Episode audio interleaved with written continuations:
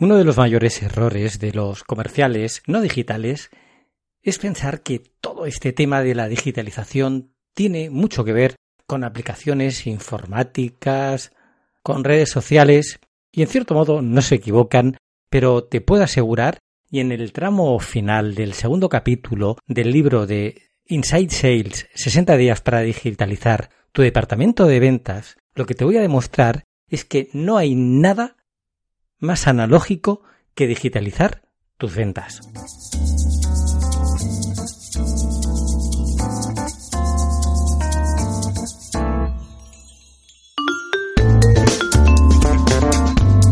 La máquina de vender, el podcast de neuromarketing y social neuroselling. Dirige y presenta Juan Antonio Narváez. Hola a todos y bienvenido a una nueva entrega de La máquina de vender estamos ya finalizando hoy el segundo capítulo del libro de Inside Sales 60 días para digitalizar tu departamento de ventas. Por si eres nuevo por aquí, mi nombre es Juan Antonio Narváez, soy consultor de social selling y de neuromarketing, además de fundador y CEO del Instituto Internacional de Social Neuroselling. Puedes encontrarme en mi blog juanantonionarvaez.com. Por si no estás muy al día, llevamos ya un par de semanas compartiendo el libro de Inside Sales que sale el próximo día 5 a la venta, como no, en Amazon lo vas a tener en versión papel y en versión ebook para Kindle. Pero si eres un buen seguidor del podcast, ya sabes que no te va a hacer falta comprar el libro porque lo estoy compartiendo gratis durante las semanas que faltan para el inicio del Congreso. Recuerda que todavía no hemos empezado la promoción. A final de mes, a primeros de octubre, vamos a empezarla también del primer Congreso Internacional de Venta Interna. Tres días intensos con 24 expertos hablando de social selling, de neuromarketing, de cómo digitalizar tus ventas, de inteligencia de ventas. Bueno, apasionante el congreso te puedo asegurar que nunca has estado en un congreso de este tipo, ¿eh? porque para nada va a tener que ver con un congreso habitual, ya que no se trata de que presencies una serie de conferencias desestructuradas, aunque de buenos expertos, por supuesto, hay buenísimos congresos por ahí, pero es que en este caso lo que hemos hecho es recoger los mejores especialistas en cada uno de los temas que vamos a tocar pertenecientes, por supuesto, al Instituto de Social Neuroselling, pero también externos. Y lo que vas a poder ver durante estos tres días es precisamente todo lo que te estamos compartiendo del libro. Es como subirte en una máquina del tiempo y lo que vas a hacer durante esos tres días es vivir de la mano de esos expertos cómo tiene que ser y cómo tienes que realizar un proceso de digitalización de tu departamento de ventas. Bueno, apasionante. ¿eh? Bueno, ya te voy a dar mucha más información acerca del Congreso más adelante en los próximos días. Y vamos ya por materia, vamos a acabar con el segundo capítulo del libro y hoy vamos a empezar por el epígrafe que trata el tema de que no hay nada más analógico que digitalizar tus ventas. Así que empezamos. Seguro que has oído hablar alguna vez, y si no ha sido así, bienvenido a un nuevo input para tu estrategia de ventas. La técnica ABC-ABC es básica, trivial y primitiva si quieres. La considero una de las más importantes. He visto comerciales con apenas experiencia que de una forma innata están dotados de esa capacidad, obtener resultados solo avalados por su actitud. Son excepcionales respecto a otros mucho más expertos. Always be closing. ABC, ABC, una tradición literal sería siempre cerrando. Esta frase fue popularizada en la película Glengarry Glen Rose en 1992, cuando en una escena un coach muy inspirado de la oficina central está dando un training para motivar a un grupo de vendedores de propiedades inmobiliarias. El argumento de la película es bastante duro, no muy lejos de la realidad de cualquier departamento de ventas. Se trata de que si vendes, te quedas y si no vendes, te vas a la calle.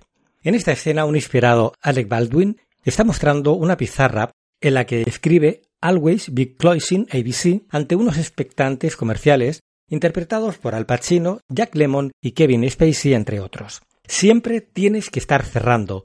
Da igual que estés en una llamada en frío o que te encuentres en una visita con tu cliente, identificando consultivamente sus necesidades o iniciando una conversación en LinkedIn. En los protocolos de acercamiento social que vas a aprender en los próximos capítulos, verás que tienes que estar muy atento para captar el momento preciso para cerrar y llevar a tu cliente al mundo real. Esto no lo vas a realizar solo intuitivamente. Aprenderás un proceso perfectamente calibrado de calificación de tus prospectos para saber cuándo es el momento idóneo para pasarlo a tu CRM y que ventas se ponga manos a la obra. Si no te suena el concepto de calificar, más adelante lo vas a ver en detalle. No es más que reconocer las capacidades de autoridad de compra y necesidad, entre otras, de tu producto, para saber qué es el momento idóneo para pasarlo al offline, a una entrevista por videoconferencia o presencial. Primero descubrirás a ese posible nuevo cliente en LinkedIn y vas a intentar llevarlo precisamente del online, de la red social, al offline, al mundo real.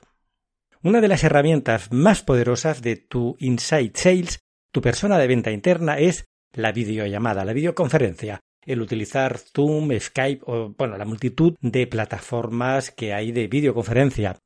Insisto que en tercera instancia siempre podrás llevarlo, si fuera necesario, a una visita en el mundo real. No es excluyente en social selling en absoluto. Lo importante es que cuando llegues a la segunda o tercera situación, tú ya conoces casi todo acerca de su empresa, producto e incluso preferencias personales.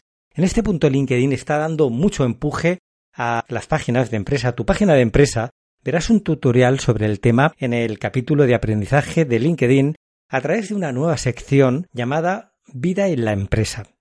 Lo más importante es que tu cliente te va a reconocer como una autoridad dentro de tu nicho, ya que también ha investigado en la descripción de tu perfil, en los artículos que publicas, los posts que estás compartiendo, el contenido del que hablas en tu canal de YouTube o en tu podcast o incluso en el ebook que has editado. Este último es uno de los medios que más autoridad te van a dar.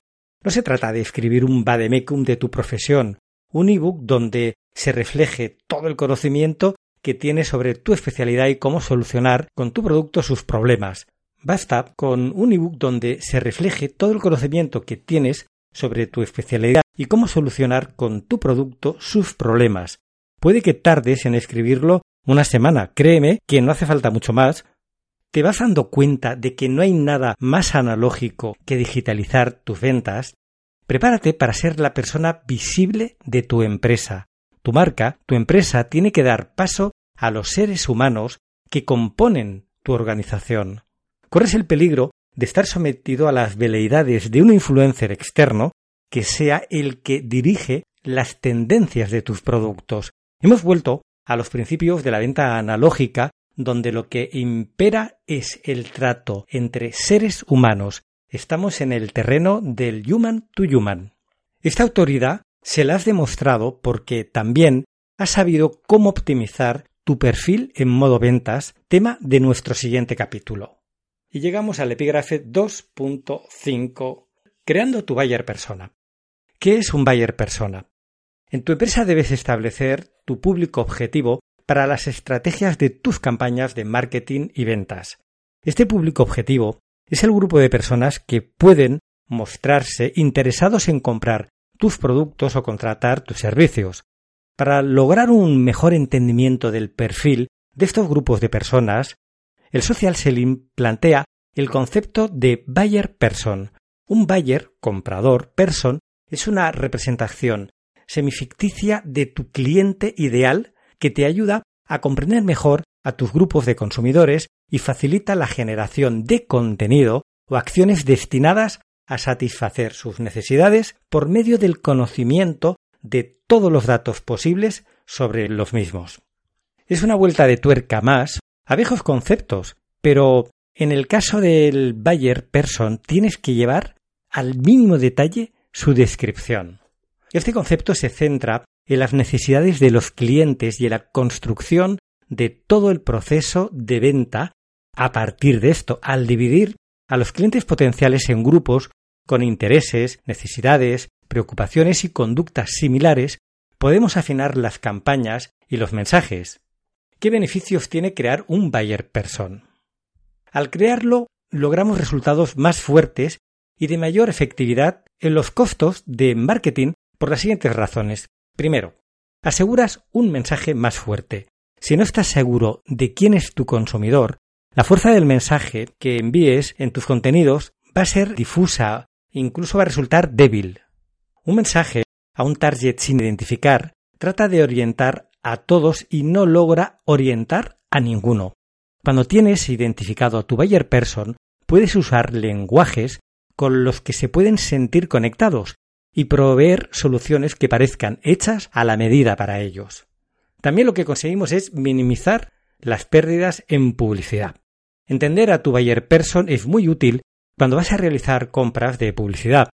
Plataformas de autoservicio de publicidad en redes sociales como Facebook y otras como LinkedIn te permiten crear anuncios altamente orientados para segmentos en zonas demográficas muy específicas. Estar en conocimiento de cuál revista, canal de televisión o lista de correo de ventas te permite adaptar mejor el mensaje a la audiencia hace que tengas muchas más posibilidades de lograr una venta. Si sabes que tu buyer person es de un determinado género, se encuentra en cierto rango de edad y posee cierto nivel educativo, puedes asegurar que tus anuncios van a aparecer en las redes sociales de las personas que encajan con los criterios que tú estás seleccionando. Y también, por supuesto, te ayuda a descubrir objeciones. Cuando conoces las objeciones de tus consumidores, al momento de comprar, puedes dirigir tus esfuerzos de marketing a mejorar estos puntos. Utilizando testimonios, estudios de casos y ejemplos de trabajos previos, puedes demostrar que eres tú quien puede ofrecer las soluciones. Ten en cuenta que cuando los testimonios son de personas que pertenecen a sus mismos segmentos, con quienes se pueden identificar son percibidos de una manera más positiva y generan mucha más confianza. Bien, ¿y cómo puedo crear un buyer person? Para cada segmento de nuestro target podemos aplicar las siguientes preguntas. Unas serían generalistas. Define su género, edad, residencia, nivel educativo y cargo laboral. ¿Cuáles son sus necesidades o intereses? ¿Cuáles son los lugares que frecuentan? ¿Qué medios utilizan para mantenerse informados y sobre qué tipo de información, qué redes sociales utilizan, cuáles son sus preocupaciones, cuáles son los obstáculos que les impiden comprar productos similares a los míos, a qué situación se enfrentan que haría que no compren, cómo se llaman, tienen familia, qué hace, de qué trabaja, qué hobbies tiene, qué edad tiene, gana dinero nuestro buyer person, cuánto, de qué forma, dónde vive. Luego tenemos temas mucho más relacionados con comportamientos, cuál es su historia de vida, cómo es él, cómo es su personalidad, qué le gusta hacer, cómo consume información, por qué medios, qué ambiciones tiene, qué busca en la vida. Y luego tendríamos aspectos como qué, necesita y cómo, qué necesita comprar o adquirir, qué objetivos tiene sobre lo que le ofrecemos, cómo le va a servir lo que le ofrecemos, cómo debemos comunicarnos con él, qué retos y desafíos tiene, darle también nombre. Dentro de un mismo segmento podemos tener varios tipos de clientes y esto determinará cuántos buyer person debes crear. Asigna un nombre a cada uno. También tenemos que tener sus características personales y situación profesional. Con esto podrás conseguir una idea general de quién es, cuál es su trabajo, le gusta, cómo ha sido su vida profesional, vive solo, está casado, tiene hijos. Plantea interrogantes sobre su persona, su vida privada y profesional. También tienes que poner sus datos demográficos. Aquí deberás definir diferentes aspectos como género, edad, origen. Además, podrás profundizar si detalla su clase social, ingresos e incluso la zona en la que reside. Y muy importante, sus insights. Un insight de tu buyer persona dará forma a la estrategia según sus objetivos y deseos. ¿Cuáles son sus pensamientos sobre los productos que ofreces? de qué manera los utiliza. No se trata de ponerte en los zapatos de tu cliente. Se trata de verlo como lo ve él, de cómo lo siente. Conocer los insights de tu buyer person es fundamental. El marketing de contenido de tu estrategia de social neuroselling tiene que estar centrado en estos insights. Un insight es el detonante inconsciente de una decisión. Responden a nuestras respuestas profundas por las que tomamos decisiones de una forma no consciente. Encontrar un insight adecuado es dar con la primera nota para solucionar el problema por el que verdaderamente va a comprar tu producto y es complicado que pertenezcan al mundo de lo aparente, de lo evidente. Este libro, aunque tiene una parte de neuromarketing, se centra en dos temas concretos como son Neuro for LinkedIn, el análisis del contenido publicado en tus redes sociales, y en el neuroentrenamiento para departamento de ventas. Sin embargo, te proporcionaré más adelante mi biblioteca privada, los libros más interesantes de la materia bajo mi visión, por supuesto, personal. En ellos vas a encontrar todas las claves que necesitas para detectar los insights de tus clientes. De todas maneras, vamos a ir a algún caso real vivido por el instituto con un ejemplo de un insight. En un trabajo con una empresa de creación de software de comanderos en bares y restaurantes, la propuesta era apelar directamente a la parte egoísta del empresario. Los comanderos son los programas que el camarero usa en una tablet o incluso en un teléfono para tomar tu pedido y que se entregue directamente a cocina y a caja. La empresa ya con una dilatada experiencia en el mercado sabe perfectamente que en un equipo de entre 8 12 personas la mejora en la productividad es de un 25%, de toma nota, es muy alta, gracias a la introducción de su software. Esto equivale a que el empresario puede tener un ahorro en plantilla de barra y mesas de un camarero por cada cuatro. En el libro verás que hay una imagen que diseñamos en la que tú ves el salario impreso de un camarero mensualmente sumado por cuatro. Es decir, sale la fotografía de un camarero con el sueldo de 2.553 euros por mes, más otro camarero con 2.553, más otro camarero, así hasta cuatro, igual a la cantidad mensual de 10.213 euros mes. Y en la foto inferior se ven a tres y hemos sustituido uno por el comandero que le vamos a llamar de marca ACME, que el coste mensual que tiene es de 79,90 euros, es decir, el costo de esos tres camareros es de 7.739,65 por mes. Con lo que te decía, el coste de la herramienta por mes es más o menos es tan solo de unos 80 euros, con lo que va a tener un ahorro de casi 2.500 euros al mes por cada equipo de cuatro personas. Estas políticas a veces no están muy bien vistas desde la perspectiva de un trabajador, pero yo no quiero pensar en que se va a perder un puesto de trabajo de cada cuatro. Lo que veo es que seguramente, gracias a la introducción de tecnología, estamos preservando y haciendo más competitiva la empresa, lo que quiere decir es que estamos preservando su existencia y los puestos de trabajo de toda la empresa. Estamos salvando, en este caso en concreto, más de 30 puestos de trabajo. La mejor forma de obtener información de tus clientes para descubrir insights consiste en mantener una conversación sin aparente objetivo, de una forma espontánea, sin someterlo a preguntas directas. Le puedes sugerir que te explique cómo ha cambiado su vida personal o profesional en los últimos tiempos. Intenta detectar en qué parte ha contribuido tu producto a conseguirlo.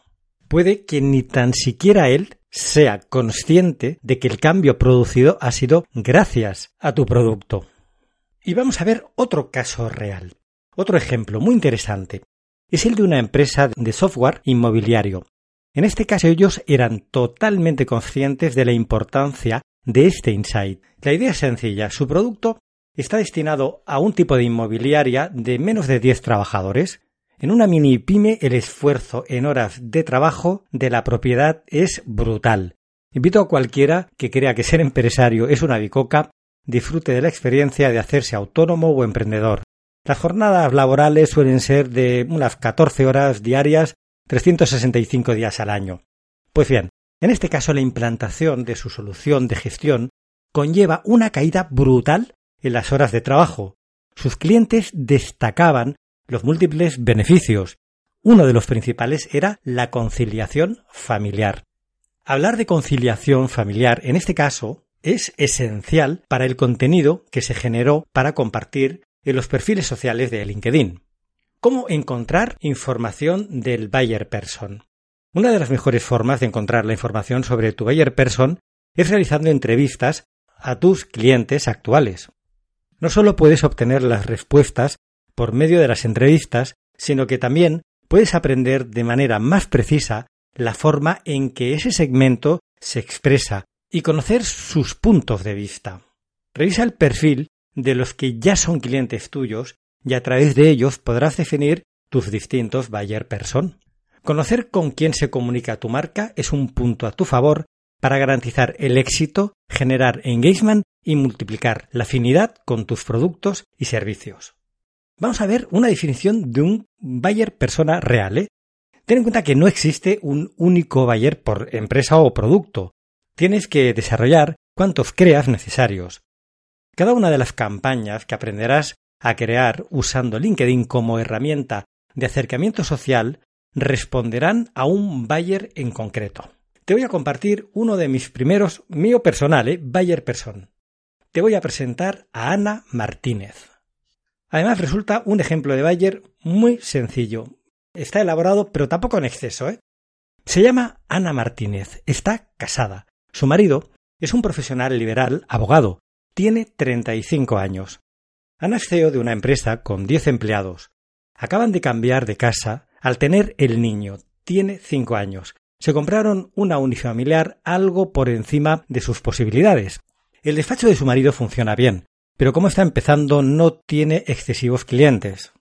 El 65% de la economía familiar depende de ella. Por eso, su madre la ayuda con las tareas del niño. No va al gimnasio, pero lleva tiempo queriendo apuntarse, no fuma, solo bebe en alguna ocasión. Le gusta su físico y algún día espera tener tiempo para cuidarse más. Tiene una titulación superior en Administración de Empresas pero no es muy buena con los temas tecnológicos. Tiene un perfil en LinkedIn con un Social Selling Index de 25, tiene un Facebook para las fiestas de la familia y amigos, mantiene un grupo de amigos desde la universidad estudió en la misma ciudad en la que vive. Un amigo friki, compañero de la universidad, le hizo un blog hace años y lo tiene abandonado. Tiene una cuenta de Twitter con 500 seguidores que alimentó hace años, pero ahora apenas tiene actividad con ella. Tiene un iPhone X, un MacBook de 15 pulgadas que usa en casa y en el trabajo. El correo electrónico es la mayor fuente de sus relaciones en el trabajo y en la vida personal lo usa para todo. También es muy activa en varios grupos de WhatsApp y lo usa incluso en su empresa para comunicarse con sus empleados y clientes. La empresa tiene una web, pero cae en el error de hablar solo de sí misma y de lo buena que es su empresa. Sabe y quiere dar un cambio a su empresa pero no sabe por dónde empezar. El vivir cada día la tiene consumida. Lee algún blog de marketing digital, pero está confundida con tanta información fragmentada y no acaba de ver qué estrategia es la que tiene que ver con su empresa. Le gusta mucho leer, pero tiene poco tiempo libre. El cine le gusta y su película favorita es Los puentes de Madison, aunque le encanta Guardianes de la Galaxia. En esta parte del libro te voy a compartir en un QR, te proporciono una sencilla plantilla para que puedas crear tus primeros buyer person. Y ya llegamos a la última parte del capítulo 2 en el epígrafe 2.6 donde vamos a hablar de los objetivos y aquí sí que empezamos ya a trabajar de verdad. Objetivo intenso de esos 60 días para digitalizar tu departamento de ventas. Objetivo del día 1 al 4. Ya estamos manos a la obra. Si es posible, crea un comité de proyecto que te ayude en las diversas tareas, si no lo has hecho todavía. Recuerda que era tarea del día cero. Si eres un autónomo, si eres un emprendedor, pues eres tú el comité. Aquí está muy claro. Te recomiendo la lectura en grupo del libro con todo el equipo. Recuerda usar Trello, es el gestor de proyectos que verás más adelante. Búscalo en el capítulo correspondiente a las herramientas. Aunque es sobradamente conocida, si no la conoces en YouTube hay docenas de tutoriales. Te adelanto que tiene una rampa de aprendizaje rapidísima. En este momento te quiero aclarar que da igual, en el fondo, una cosa es el título del libro que tarde 60 o 100 días en acabar tu proyecto. Lo importante es empezar e ir marcando todas las pautas, cubrir etapa a etapa, aunque tardes un año, da igual. Primero, reconoce a los distintos buyer person entre los clientes de tu empresa. Si crees que éste no pertenece al perfil de presumer, mira a sus hijos, si trabajan en su empresa, qué edad y costumbre tienen sus colaboradores, seguro que vas a distinguir a un montón de decisores de compra en su organización que sí lo son.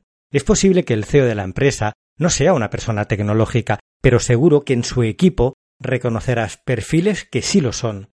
Si definitivamente ninguno pertenece a estas características de prosumer, quiere decir que tu empresa en pocos años va a desaparecer. En estos pocos años el 100% de las empresas serán millennials y de las generaciones siguientes. Disculpa mi dureza, pero necesitas empezar a encontrar nuevos clientes que sí estén instalados en el mundo real. Tómate tu tiempo, habla con tus clientes según te explico en el capítulo, obtén información de los beneficios ocultos de tus productos, empieza a detectar los primeros insights. Segundo, crea las primeras fichas de tu buyer person. No puedes seguir adelante sin esta información. La vas a necesitar para establecer el tipo de contenido del que quieres hablar y el buyer es determinante para realizar un análisis del contenido con neuromarketing.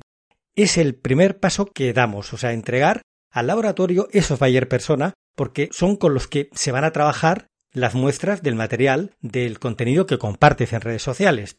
El buyer person también lo necesitarás cuando llegues a la parte de LinkedIn y en Sales Navigator y realices un filtro para encontrar a estos decisores de compra. Y hasta aquí el capítulo 2 de Inside Sales 60 días para digitalizar tu departamento de ventas.